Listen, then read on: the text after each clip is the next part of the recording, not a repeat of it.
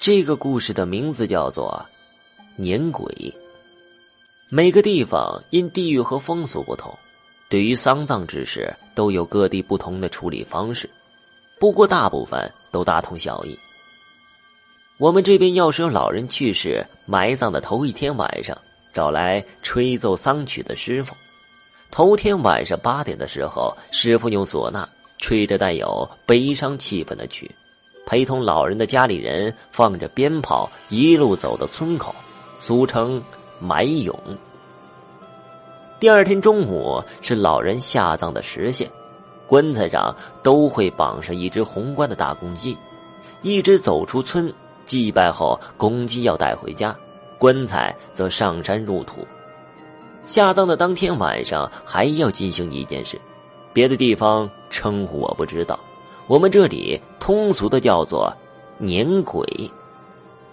年鬼说的就是清理家里，毕竟家里屋子老人生前生活过，多少留有他的气息。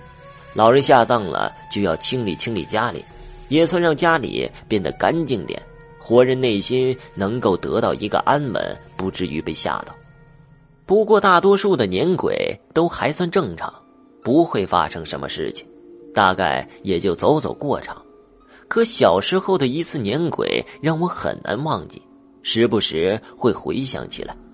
我会问自己，那天晚上到底发生了什么？记得十岁那年，我一个姑老太去世下葬，她活着是活得比较长久的老人，稍微有点威望，葬礼办得很隆重，整个村的人几乎都来了，父母都去帮忙。担心我一个人在家里害怕，外加姑老太家帮忙的人比较多，有些热闹，父母就把我带过去玩。晚上九点多的时候，这姑老太家要开始撵鬼了，清理堂屋，准备物品有白天棺材上绑的大公鸡、粗铁链、柳树枝，还有杀猪刀。另外则是村里正值当年的精壮男子，最少五人。关于年鬼，我们从小就知道，大人很多时候遇上年鬼都会让小孩子避开。不过那晚父母有些忙，没有管我，我就躲在一旁观看。年鬼开始了，将公鸡的脖颈割开一道口子，能滴血就行，不能太大。精壮男子分别是提着铁链，拿着柳树枝，还有杀猪刀。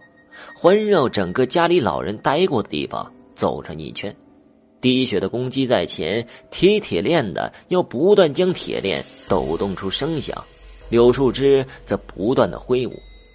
那天晚上一切稳定的进行。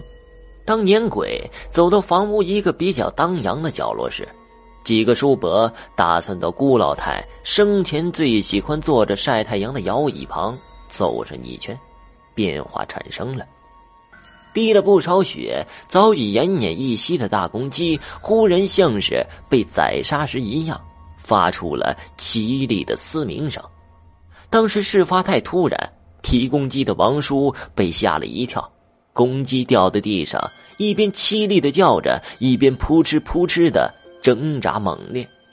同时，这顾老太家的狗也忽然间咬了起来。从桌子下面冲到公鸡挣扎的地方，对着角落里的摇椅疯狂的咬着。这还不算，因为办事情引来不少其余人家的狗，也就两三秒的时间，外面就冲进来五条大小一样的土狗，环绕在摇椅四周，咬得很是凶猛。公鸡在地上挣扎，这几条狗更是咬得凶猛，像遇到敌人了一样。想冲上去下口，却有些不敢。咬叫声那是一个强烈，